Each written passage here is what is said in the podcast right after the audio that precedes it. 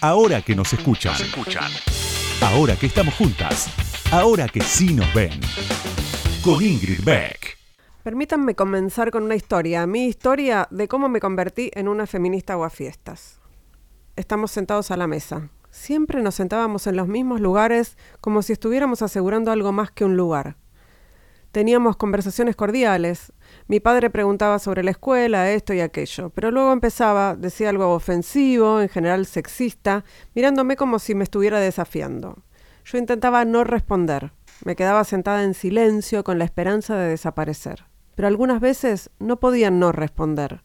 Podía hablar despacio o podía alterarme, reconociendo con frustración que me estaba dejando alterar.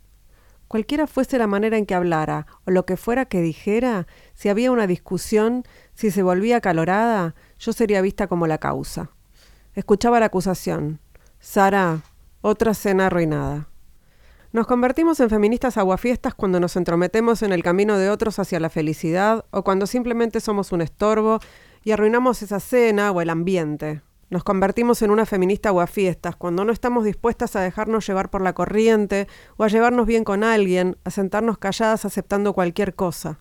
Nos convertimos en feministas aguafiestas cuando reaccionamos y les contestamos a aquellos con autoridad, usando palabras como sexismo, porque eso es lo que oímos. Son muchas las cosas que tenemos que evitar decir o hacer para no arruinar un momento. Otra cena arruinada. Tantas cenas arruinadas. Me convertí en una feminista aguafiestas y escribo este manual como tal. ¿Ustedes lo son? ¿Cómo pueden saberlo? Háganse estas preguntas. ¿Se niegan a reírse de chistes que les parecen ofensivos?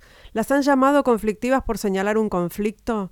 ¿Basta con que abran la boca en una reunión para que los demás asistentes pongan los ojos en blanco como queriendo decir, ahí empieza otra vez? Al llegar a algún lugar o al sacar algún tema les parece que la atmósfera se pone tensa? Si contestan que sí a alguna o a todas estas preguntas, es posible que también sean feministas aguafiestas. Y escribí este manual para ustedes. La historia de la feminista aguafiestas no comienza cuando decimos algo o contestamos sentadas a la mesa. Su historia empieza antes de que lleguemos allí. La feminista aguafiestas empieza su vida política como un estereotipo de feminista, un juicio negativo, una manera de desestimar al feminismo como algo que causa y es causado por la miseria. Al reivindicar a la feminista fiestas para nosotras, convertimos el juicio en un proyecto, porque si el feminismo causa miseria, quizá eso sea lo que tengamos que causar. Muy a menudo los términos utilizados para desestimar el feminismo aportan evidencia sobre su necesidad. Al llamarnos a nosotras mismas feministas aguafiestas, no solo estamos comprometiéndonos a la tarea de aguar la fiesta, estamos recuperando una historia feminista. La feminista Aguafiestas es una historia. La feminista Aguafiestas tiene una historia. Una historia puede ser un lugar de donde sujetarnos. Saber que otras estuvieron donde estamos nosotras ahora puede ser una ayuda. En este manual viajamos con feministas aguafiestas. Vamos a donde ellas han estado. En estos viajes, la feminista aguafiestas se convierte en nuestra compañera. La necesitamos con nosotras. Podría seguir leyendo, podría leerles todo el libro del manual de la feminista aguafiestas de Sara Ahmed, que acaba de publicar Caja Negra. Ahora que nos escuchan, con Ingrid Beck, hasta la una.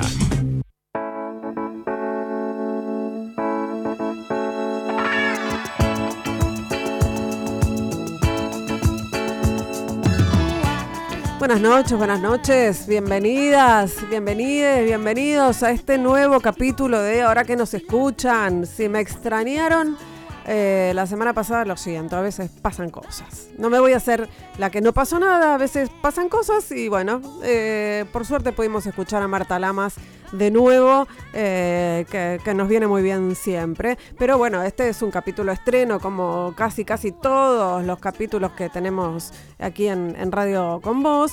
Y en este caso, bueno, tengo una entrevistada deluxe, como todas pero esta particularmente de Luxe, acaba de publicar, eh, es una periodista grosa, es de las periodistas, de las mejores periodistas de la Argentina, y acaba de publicar hace muy poquito Borni Quieto, la negociación secreta entre el magnate y el montonero por eh, Planeta. Estoy hablando de María O'Donnell, eh, que publicó este libro que es realmente apasionante. Eh, es una reversión, porque no es una reedición de aquel Born que había publicado ella en 2015, pero eh, encontró de, manera un poco casual, eh, los encontró a, un personaje. Eh, tienen que leer el libro para enterarse bien cómo fue, eh, porque eso no sé si se lo voy a preguntar, pues ya se lo preguntaron un montón de veces. Pero bueno, uno, una de las personas que fue muy importante en la negociación. para, para pagar el rescate de, los hermanos Born secuestrados por montoneros, tenía, todas las, tenía todas las desgrabaciones de esa negociación. Eh, esa persona, eh, bueno, cuando, cuando María eh, se contactó con, la familia, esa persona tenía una, enfermedad de, neurodegenerativa, entonces no estaba en condiciones de, de dar su testimonio, pero sí María pudo encontrarse con todos esos archivos. Y a partir de esos archivos fue que se actualizó este libro y se tuvo que poner a trabajar en, combinar esa, esa nueva información que llegó a sus manos con aquel Born de 2015.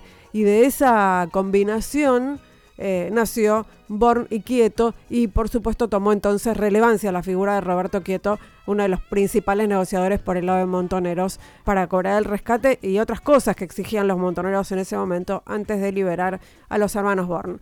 No les voy a spoilear más, es una historia igual conocida, pero no tan conocida como está contada en el libro de Mario O'Donnell. Así que ya estáis aquí conmigo y con ustedes y vamos a empezar a charlar, no solamente del libro, por supuesto. Ahora que nos escuchan, ahora que vos me escuchás, te cuento algo más sobre la invitada de hoy. Ahí va.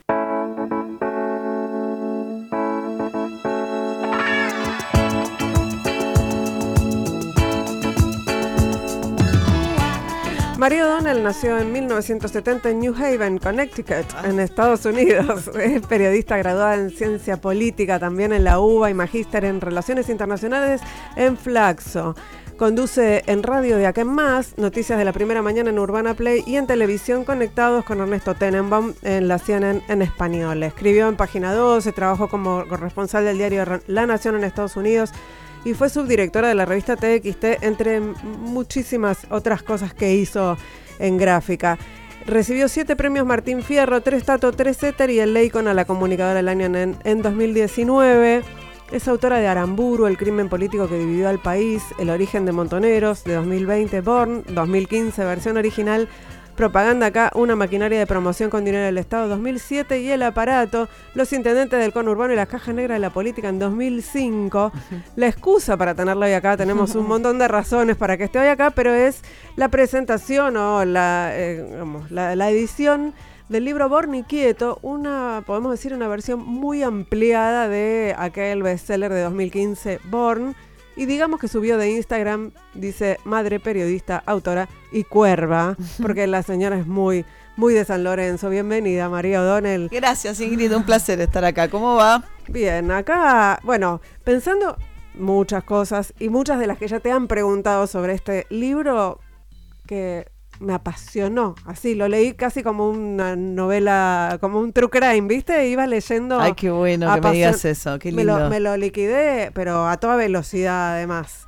Por ahí, una acostumbrada a que, los, a que los libros de investigación periodística pueden ser más duros, ¿no? Porque bueno, acá hay, además hay mucho dato, mucha investigación, pero además es una historia apasionante que podría una, ser leída, digamos, como, bueno, e, esto, esto ocurrió en el pasado, ¿no? Esa historia vieja, pero que se recontractualiza hoy. Claro, tiene varias dimensiones, ¿no? O sea, tiene un drama humano, ¿no? Una persona cautiva que se encuentra con un dilema de que el padre no quiere pagar y tiene como un instinto de supervivencia y cómo, cómo llevar el punto entre traicionar o salvarte y, a quién traicionás, cuándo, digamos, hay un dilema grande ahí de Jorge Born de un lado, después está el, otro drama que es entre Quieto, Roberto Quieto, el montonero que, que, organiza, digamos, todo el secuestro, que era, secundaba en ese momento a Mario Firmenich y era un hombre partido por las circunstancias, porque Montoneros acababa de volver a la clandestinidad,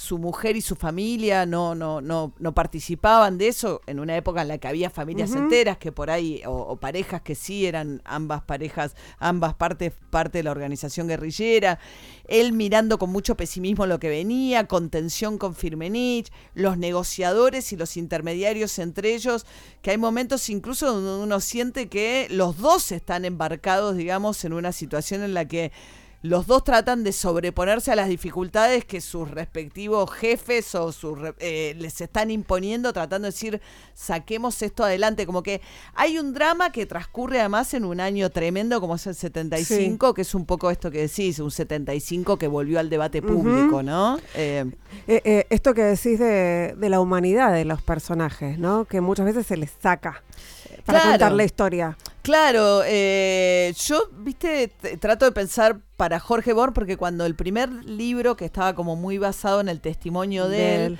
yo había entendido por lo que él me contaba y cosas que me habían contado algunos ex montoneros, que él había tenido un rol muy activo en llevar adelante la negociación mm. para facilitarla por la dificultad que representaba pagar 60 millones de dólares en una situación de clandestinidad alta inflación, falta de abastecimiento, distintos tipos de cambios. Hay momentos donde el negociador le dice, no puedo traer esa cantidad de plata y si voy al mercado de cambios, hago saltar el tipo de cambio, digamos, para, para hacer operaciones de ese, de ese volumen. No es que sea una discusión actual en absoluto. Claro, muchas cosas que nos resuenan. Digo, en esas condiciones con una organización clandestina, los dos tratando de llevar esto adelante a espaldas de las autoridades del gobierno de Isabel la confianza entre, nada, secuestradores y secuestrados. ¿Cuánto había participado realmente Jorge Born en eso?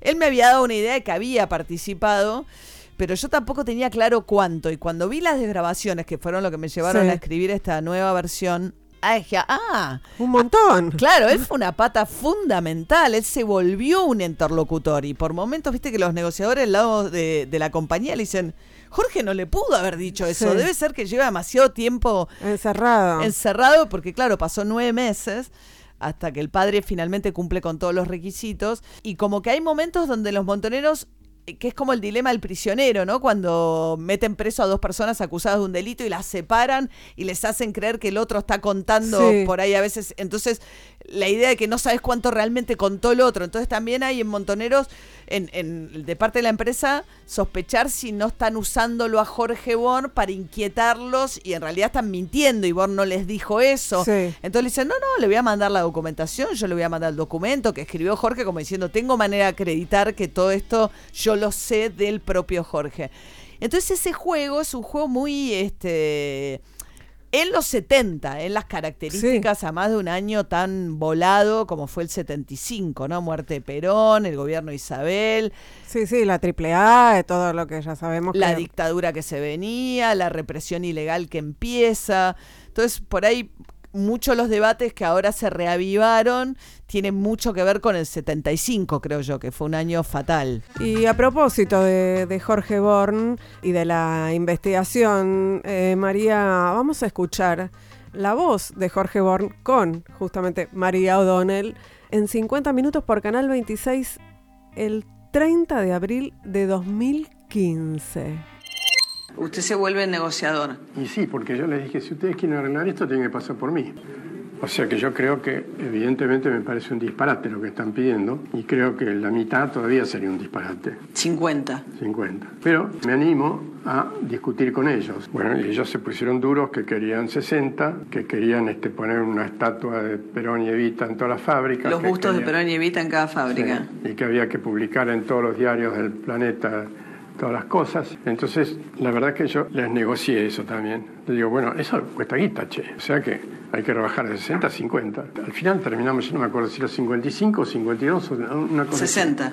No, no llegamos a 60. Se publicó 60, pero ellos tuvieron que dar por hechos cosas como que había que distribuir comida en todos lados, en fin, una cantidad de otras cosas aparte de los bustos, que eso se las saqué todas el título del libro es Born Quieto y estas desgrabaciones que te llegan de alguna manera y que hacen que este libro se reactualice. Ahí fue donde vos decidiste poner a Quieto en el mismo, en la misma tipografía que Born en la tapa, a partir de esas desgrabaciones y encontrar ese el lugar que jugó Quieto. Claro, porque yo tenía con, con Born, tenía la versión de Bond, pero me faltaba mucho la afuera. Como que esto me permitió algo que que narrativamente yo había sentido como una especie de dificultad, si bien el otro también tenía como, como la, tensión de una situación en la que decís, bueno, ¿cómo se va a resolver? Pero sabes que me costaba, Ingrid, vos vas a entender como colega, me costaba explicarle incluso a los colegas o amigos, decirle, no, es que es otra vez el mismo libro, pero ¿por qué estás tardando tanto? Y era, es que... Es que, no es el mismo libro. Claro, entonces es como la misma historia dentro de una estructura eh, similar, digamos, porque es el secuestro que se va desarrollando. Sí, sí, temporalmente, cronológicamente eh, es, lo mismo, digamos. Claro, y algunas de las cosas están, pero bueno, pero es otro libro. Entonces decía, bueno, ¿por qué? Porque aparece, quieto era una figura dentro de Montoneros que venía, o sea, se produce poco después de la muerte de Perón, eh, la fusión de FAR y FAP, que eran organizaciones con más tradición dentro de la resistencia peronista y la lucha armada que Montoneros.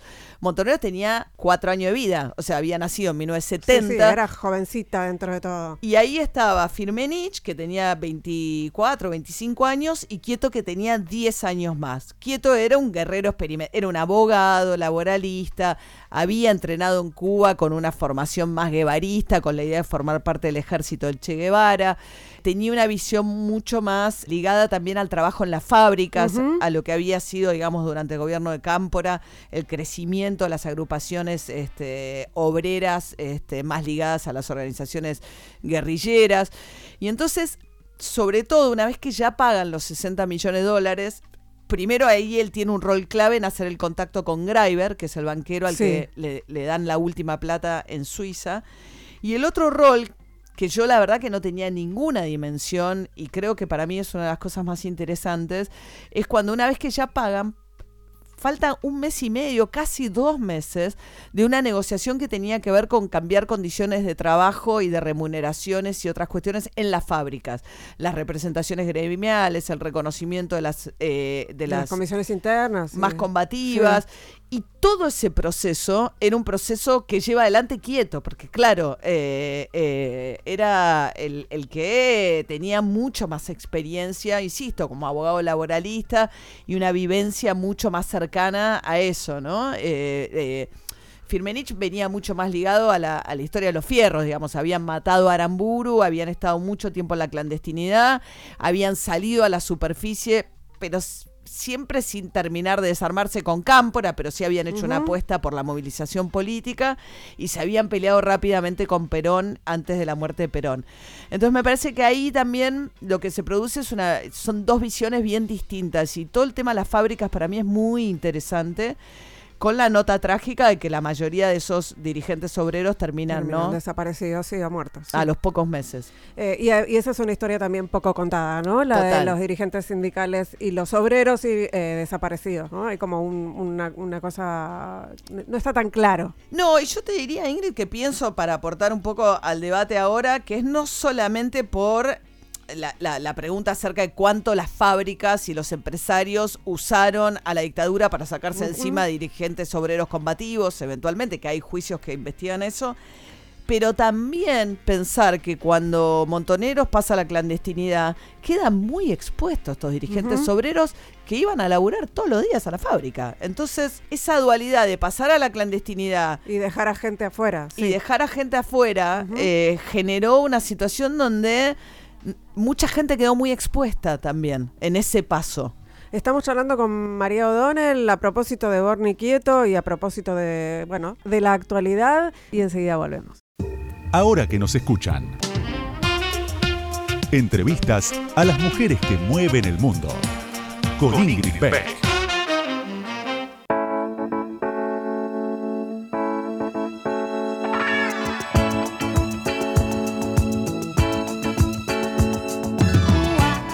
Segundo bloque de Ahora que nos escuchan. Estamos charlando con María O'Donnell a propósito de Borni Quieto. Eh, me acordaba cuando venía para acá que viniste, fuiste una de las primeras entrevistadas en este programa. En, sí, total. en 2019. En 2019, para, bueno, para hablar de periodismo, que es un poco de lo que estamos hablando hoy acá. Y, me gustaría volver un poco a, la reactualización de este debate sobre, sobre los 70, sobre qué pasó en los 70. Eh, es, bueno, vos decís, eh, recién dijiste, hay eh, quedaron expuestos los, los dirigentes sindicales, pero hay una propuesta de volver a discutir algunos consensos básicos, ¿no? Como por ejemplo los 30.000 desaparecidos, como por ejemplo el terrorismo de Estado. Eh, y me parece que este libro es, es, muy... eh, ilumina bastante también sobre esos temas. Sí, ¿sabes qué? Me pasó porque cuando presentamos el libro, que lo presentó Ernesto, cuando lo hice con Ernesto, Ernesto me hizo una pregunta, porque nada, somos periodistas, me dice, ¿no te incomoda sacar en este contexto como diciendo la idea de si no sentís eventualmente que podés ser funcional a una idea que es muy distinta a la mía Sí. respecto de qué es lo que pasó en la dictadura? Era una pregunta un poco provocativa, no es lo que él Sí. piensa, pues después lo charlamos, pero quiero decir, yo le digo, no, ¿sabes qué? Y después me quedé pensando mucho y justo el otro día lo llamé por teléfono, estábamos charlando de otra cosa y le digo, ¿sabes qué? Al contrario, a medida que pasa, eh, porque fue una casualidad, yo este libro en realidad Llevó un montón de tiempo además. me llevó años, o sea, sí, me llevó un montón de tiempo, me metí a escribirlo, creí que iba a entregar en diciembre y como seguía metida, tardé mucho más de lo que creía porque cuando me metí fue mucho más grande el proceso y más lento de lo que yo hubiese pensado. Entonces, en realidad lo saqué cuando estaba terminado. Y cuando estaba terminado, incluso eh, creo que va a imprenta antes de que Milei elija a Villarruel y cuando todavía existía la posibilidad de que Guado de Pedro eh, fuera candidato fuera- del- de Unión por la Patria. Claro, entonces decís, bueno, claro, yo escribo, eh, escribo sin la intención, yo no tengo una, una intención preconcebida de, de algo que quiero decir, o sea, escribo sobre una historia que me parece muy apasionante, eh, con obviamente una, un- un- una decisión de, bueno, contar también, porque eso sí me interesa, decir, bueno, nosotros cómo llegamos al 76, al marzo del 76, se llega después de un año muy violento, eh, donde empieza además, eh, digamos, el peor año de atentados de las organizaciones guerrilleras o de operaciones militares, donde Montoneros además va a la clandestinidad. Alguna vez Firmenich dijo que el error fue pasar a la clandestinidad en un gobierno democrático, como el de Isabel, Sí. porque le podían cuestionar cierta legitimidad política, pero legalidad tenía toda. O sea, era una sucesión constitucional de Isabel Perón. Claro, ahí empieza el Estado a deslizarse hacia eh, el combate a las organizaciones guerrilleras de manera ilegal. De hecho, Montoneros en el 75 cambia el código de conducta interno porque incluso lo escriben una serie de artículos en Evita Montonera, que era la publicación clandestina que tienen, diciendo la principal amenaza hoy a la organización es la tortura, que se empieza a practicar de manera sistemática de parte de la Fuerza de Seguridad contra los eh, guerrilleros que detenían. Sí, y ese código in- incluía qué hacer en caso de tortura, ¿no? Como no, no hablar o... bueno, Al principio era 24 horas o 48 para darle a la organización el tiempo para resguardar propiedades o dejar a Sí. cubierto personas. Y después, en el 75, cuando empieza a ser mucho más severa la represión ilegal, dicen, bueno, no se puede cantar. Hasta que después deciden, bueno, no, lo que como, como es muy difícil aguantar la tortura, pastilla de cianuro para Para- que nadie sí, caiga vivo en caso de Ujú. que te vayan a detener. Pero en ese contexto es un año donde, y, y yo ahí me encontré escribiendo el libro, por ejemplo, en la negociación con, con Born, cuando el padre no pagaba, en un momento matan a un directivo de la compañía para forzarlo a, para decirle, bueno, eh, nadie está a salvo si ustedes no, no se deciden a pagar. No iban a matar a los hermanos porque los necesitaban para cobrar rescate, pero le dicen, vamos a ir sobre los directivos de la compañía. Y esa víctima, que se llama Muscat de apellido, no hay ninguna razón política, digamos, es- si uno, aún dentro de la lógica de las organizaciones guerrilleras, matar para presionar por un eh, secuestro extorsivo no tiene ninguna razón de ser en lo que era la lógica de las organizaciones guerrilleras. Sí. Eh, digo, que dicen, bueno, nosotros no somos delincuentes comunes, en todo caso eh, te hacían operaciones, mili- eh, operaciones militares con un sentido político. Bueno, hay un montón de situaciones de violencia. Bueno, los conscriptos que mueren en el asalto al ejército del al cuartel del ejército en Formosa eran conscriptos voluntarios. Sí, y ahí hay un debate además adentro de la organización. No es que todo el mundo está de acuerdo, ¿no? Con esas, esas muertes de civiles, esos... eh, eh, eh, Bueno, el otro día hablaba justo con Ricardo Gil Lavedra. Hay 1.500 muertos según el fallo de la, del, del juicio a la Junta de 1985, donde la defensa de los militares aportaron toda esta información y esa información fue adjuntada en la causa, donde dicen que hay 1.500 muertos entre civiles y militares y fuerzas policiales a, eh, a manos de organizaciones guerrilleras, incluyendo las que ocurrieron con la, dic- durante la dictadura en mucho menor medida, porque ya muy rápidamente eh, extir- digamos, termi- las- la- la- ex- terminaron con, con- con las guerrillas, particularmente con Montoneros, que era la que más activa había quedado, ¿no? Pero quiero decir, es cierto que esas víctimas no han tenido un lugar de reconocimiento de víctimas que también fueron víctimas. Eso no quiere decir que hayan sido víctimas de una, de una violencia equiparable. Entonces, la violencia de, las, de la dictadura fue una violencia ejercida por el propio Estado, considerados delitos de lesa humanidad, de una, este, además, organizado, con este, centros clandestinos, la roba de bebés, etcétera, etcétera. Incluso en cantidad de víctimas tuvo otro volumen. Ahora, el problema, siento yo, es que si vos pretendes contar la historia con buenos y malos nada más, Claro. bueno, las historias no son así. Las historias tienen otros, incluso tienen contextos distintos. Entonces yo creo que el hecho de que no se haya dado un espacio, que no tiene que ser el mismo, pero un espacio a esas víctimas, hace que el acto de Victoria Villarruel, de manera muy astuta, alguien que es negacionista, que visitó a Videla en la cárcel, que etcétera, estaba en la libreta etcétera. de contactos de Checolás, ¿no? Digo, por eso, que tiene...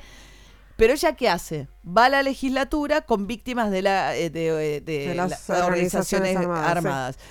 Y Sí, dice, che, ¿qué pasó con ellos? ¿Por qué nadie les dijo qué pasó con ellos?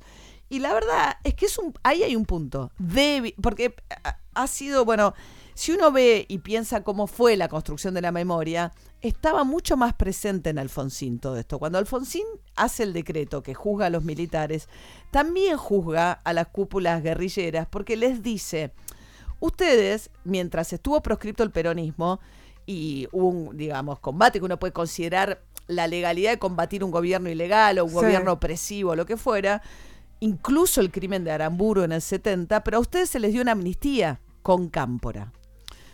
O sea que hasta el 74 todos los eh, delitos que se le hubiesen podido imputar a las organizaciones guerrilleras estaban cubiertos por la amnistía Cámpora. Es muy interesante la pieza del, decreto de Alfonsín. Entonces Alfonsín dice, fueron masacrados los militantes, los, los, este, los integrantes de las organizaciones guerrilleras de manera ilegal, pero los jefes tienen una responsabilidad por lo que pasó en el 75. Sí, hay algo finito ahí que es, eh, digamos, y que tiene que ver con, con la falta de debate sobre la época, que es no reactualizar la teoría de los dos demonios, ¿no? Por ahí eh, es ahí está, me parece la es, como finita la, la Pero yo creo que la teoría de los dos demonios se utilizó para silenciar una discusión más sincera que, debió- que debió haber habido. Que una cosa es lo que pasa en la justicia y otra cosa es en cómo transcurre el debate público de verdad. Y yo siento que se retrocedió respecto de lo que había hecho Alfonsín. Eh, y que había ahí un equilibrio que había establecido con claridad responsabilidad de distinta índole. más allá de creo yo que si se avanzó con los juicios de lesa y todo eso, me parece que sí, eso es un vos, vos no lo ves como sí. No, no, pero eso está perfecto. Pero además son los caminos que abrió. Eso, digo, después vino la impunidad con Menem, con los indultos. Se reabrió la posibilidad de efectivamente decir, bueno, no, acá hubo un plan sistemático del Estado que tiene otra categoría. Entonces, yo lo que digo es, eso no puede anular la otra discusión. Y yo creo que la idea de, ah, es teoría de los dos demonios, hizo que la memoria se construyera de una manera que a veces ciertas cosas vuelven y vuelven de la peor manera. Mm. Ellos, yo siento que faltó cierta libertad para poder incluir otros elementos en esa discusión. Estamos charlando con María O'Donnell aquí en Ahora que nos escuchan a propósito de Borni Quieto, los archivos iné- inéditos del secuestro más caro de la historia que publicó Planeta, Espejo de la Argentina, y ya volvemos. Ahora que nos escuchan, nos escuchan. Entrevistas a mujeres que hicieron, hacen y van a hacer historia. Con Ingrid Beck.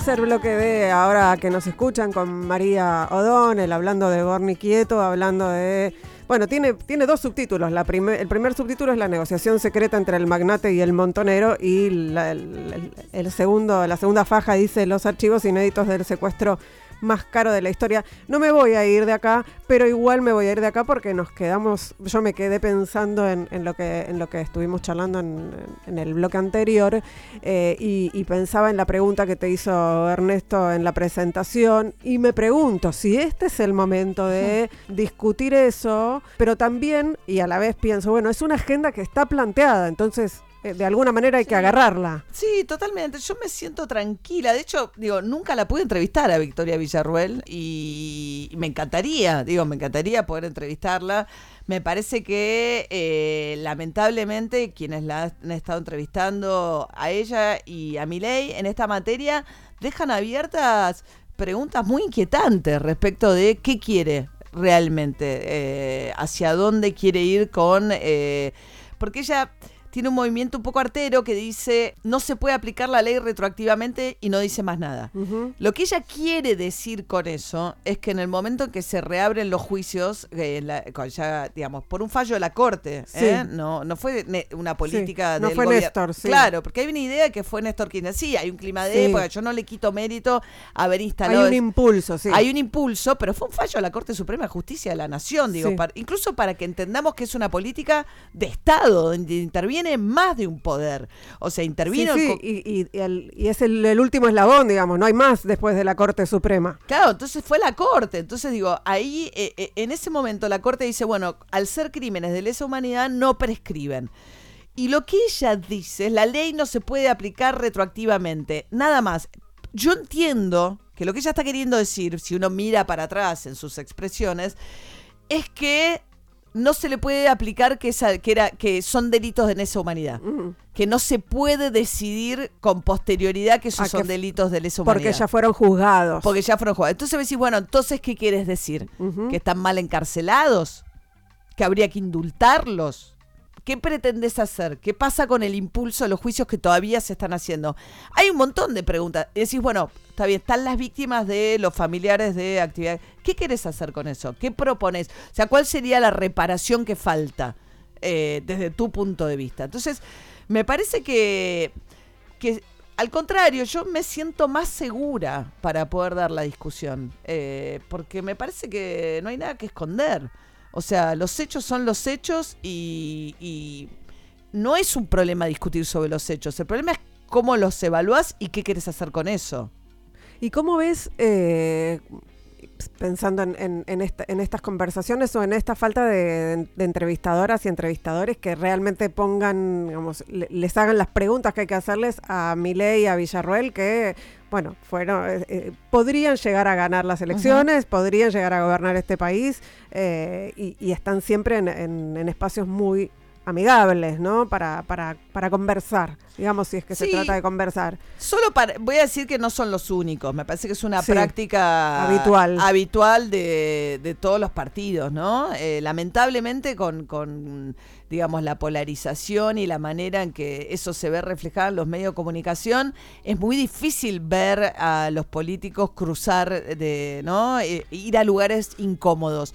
O sea, tienen, eh, eligen no estar en lugares incómodos y, y entonces, eh, y, y, a veces incluso los propios periodistas tampoco tienen mucho interés en entrevistar a alguien que no piensa como ellos. Entonces se genera ahí una especie de, de, de digamos, como de, maridaje eh, cómodo para las dos partes, eh, porque también le funciona con las audiencias, digamos, aquellos que construyen más hinchadas que audiencias. Eh, cuando si intentan hacer un ejercicio periodístico quizás este más clásico, escuchando todas las voces, eso atenta en contra del rating de su propia audiencia, entonces no lo hacen. Sí, pensando en que hoy hay por lo menos dos, eh, dos eh, Massa y Patricia Bullrich, un candidato y una candidata, que tienen que salir a buscar votos, les vendría muy bien ir a buscar audiencias que no son las propias. Bueno, yo sabes que pensé en eso, ¿no? Porque dije, bueno, está bien, en la interna, en la paso te decían, mejor le hablo a mi votante, porque yo lo que necesito es movilizar. Firmar mi piso, sí. Entonces, sí, bueno, viene, termina la primaria y se abren más. Y el que más se abrió paradójicamente, no todo lo que me hubiese gustado a mí, porque a mí no me tocó, fue mi ley.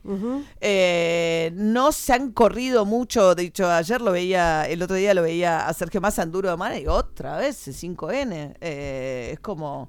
Bueno, eh, y ha ido un poco a Tene, más a tiene un poquito más de versatilidad. No la que tenía ponerle Horacio Rodríguez Larreta, pero tiene un poquito más de versatilidad, ¿no? Sí, sí, Patricia eh, Bullrich no se mueve prácticamente entre La Nación Más y, y TN, no, no hay más que eso, ¿no? No la he visto prácticamente moverse mucho, eh, no. No, lamentablemente, pero bueno.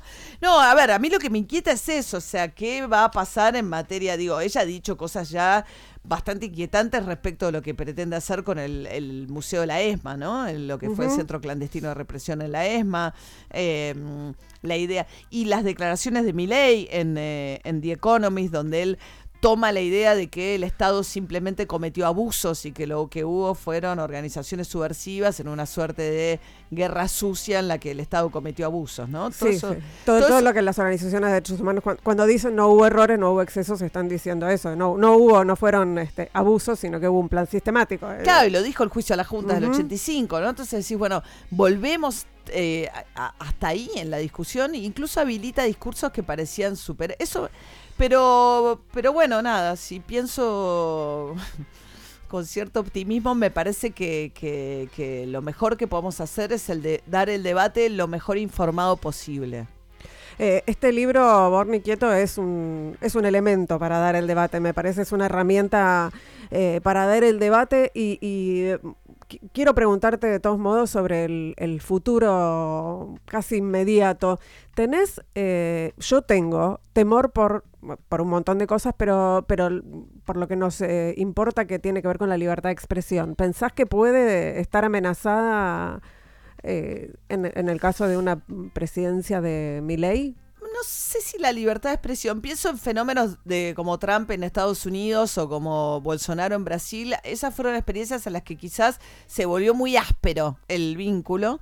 Eh, pero no necesariamente eh, se vio restringida. O sea, ponerle, el New York Times salió súper fortalecido el proceso de la discusión en el, en el gobierno de Trump, en términos de que generó una audiencia mucho más atenta e interesada en, lo, en aquello que, en, en el trabajo del New York Times. Pero me preocupan otras cosas, digo, me preocupa, sí, la ciencia, me preocupa la universidad, la educación pública, el desfinanciamiento, todo eso, la, educación. Eh, siento, y seguro que a vos te pasa, tenemos un montón de amigos, amigas que forman parte de ese, que les está costando planificar el año que viene, ¿no? Que no tienen ni idea porque escuchan, vamos a cerrar el INCA, vamos a cerrar el CONICET, vamos a desfinanciar las universidades. Digo, hay mucha gente que trabaja en, eh, y que trabaja que podría ganar mucho más guita en el sector privado, o no, pero sí hay mucha gente que sí, y que... Sí, sí, está comprometida con otra que cuestión. Tiene un compromiso de decir, bueno, ¿qué hago? ¿Entendés? ¿Cómo planifico? Eh, ¿Qué va a pasar con todo eso? Me parece que que bien o mal, eh, más allá de las condiciones de nuestro laburo, eh, que se puede volver más áspero, mm, mm, siento más preocupación por esa, esas situaciones que por mí misma, digamos. Y por las y por nosotras como mujeres, como feministas, como periodistas, eh, no, digo, hay, hay, hay un dato que es que a, la, a mi ley las mujeres lo votan menos que los varones, menos, estamos hablando de 10, 12 puntos de diferencia entre varones y mujeres. Pasaba con Trump y con Bolsonaro también. Eh, y, y, hay algo de la, digamos, el acoso, del hostigamiento contra las mujeres, en particular contra las mujeres con voz pública de este sector, vos lo viviste hace poquito además. Ay, eh. Bueno, a ver, yo creo que vos fíjate la paradoja, ¿no? Porque el equipo de Milei tiene más mujeres que, eh, digo, la de Massa es una de varones. Yo he visto, eh, está bien que él, la conformación de su base, que son los este, dirigentes gremiales y demás, es todo masculinizadísimo. Es muy impresionante, sí. Sí, Patricia incluso la otra vez tuvo que incluir a los penatos para incluir algo acerca de la mujer. Y Milei, en cambio, digo, tiene a Diana Mondino, tiene a su hermana, tiene eh, eh, a, la propia Villarruel, digo, tiene... Eh, no tiene agenda de género. Tiene Carolina Píparo. No, pero vos fíjate como la paradoja, quiero decir, este, no, no, tiene agenda de género. Con lo hay un nivel de agresión en redes, yo la sentí... A ver Yo sufrí, a ver, yo sentí un clima de cierta hostilidad también. El segundo mandato de Cristina fue Mm. difícil. Era otro momento, no había redes sociales, pero había otras formas este, de, de- y, y- y hay como un nivel de hostigamiento que yo no lo veo exactamente de género. Sí me preocupa, digamos, el, los retro, digamos, lo vimos en Estados Unidos, ¿no? Dar marcha atrás con lo que tenía que ver con la garantía de algo que nos costó tanto conseguir como el derecho a la legalización del aborto.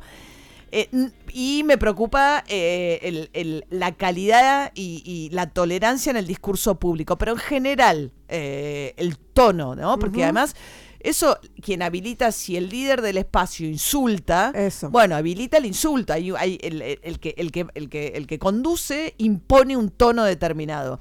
Yo creo que también ha tenido el macrismo recientemente también, También. niveles de, de mucho... De intolerancia, pongámosle. Odio, sí, o sea, Sí. sí, sí, agresión, hostigamiento. Sí, digo, no es la etcétera. primera fuerza que cae en esa dinámica, pero como es una fuerza nacida y alimentada en redes, creo que está un poco más atravesada que eh, por esa lógica, ¿no? Sí, eh, por e- Má- más exacerbada y por el personaje quien lo conduce, ¿no? es algo sobre lo que vamos a tener que, que pensar si es que ocurre. Y sí, si y sí. Eh, María O'Donnell estuvo acá en ahora que nos escuchan, hablando de Borni Quieto y de otras cosas que nos inquietan. Ah, que, no, no, esto, lo, lo mío es genial, no me digan que no soy brillante. Un libro realmente apasionante que, que ilumina un montón, que se lee, es de verdad muy rápido, parece un libro que no se va a leer rápido, pero sí, se lee muy rápido, pues una historia, es una historia apasionante. Me quedé, por supuesto, con un montón de preguntas, porque además el eh, nada, la, la imagen del, del empresariado argentino, ¿no? La función del empresariado argentino, cómo se Es muy ve interesante, sí. reflejada en este libro, con los vaivenes, con la- los negocios. Además de las historias, de los dramas humanos, como decís, este, esta relación de padre e hijo entre Jorge Born y Jorge Born, que me parece también súper interesante, que estaba antes y que, bueno, nada, re- releo ahora eh, por decir dos o tres cosas que me, que me parecieron muy interesantes de, de este Born y Quieto, la negociación secreta de, entre el magnate y el montonero. Mario Donel, gracias. Gracias a vos, gracias por tu lectura, Ingrid. Eh, nos estamos retirando, escuchando Abrazarnos, Emanuel Orbiler, eh, y nos vamos hasta la semana que viene en la operación técnica Lucas Rodríguez Perea, en las redes Melanie Berardi, en la musicalización Sergio Ciriliano y en la producción Mariana Boca. Adiós.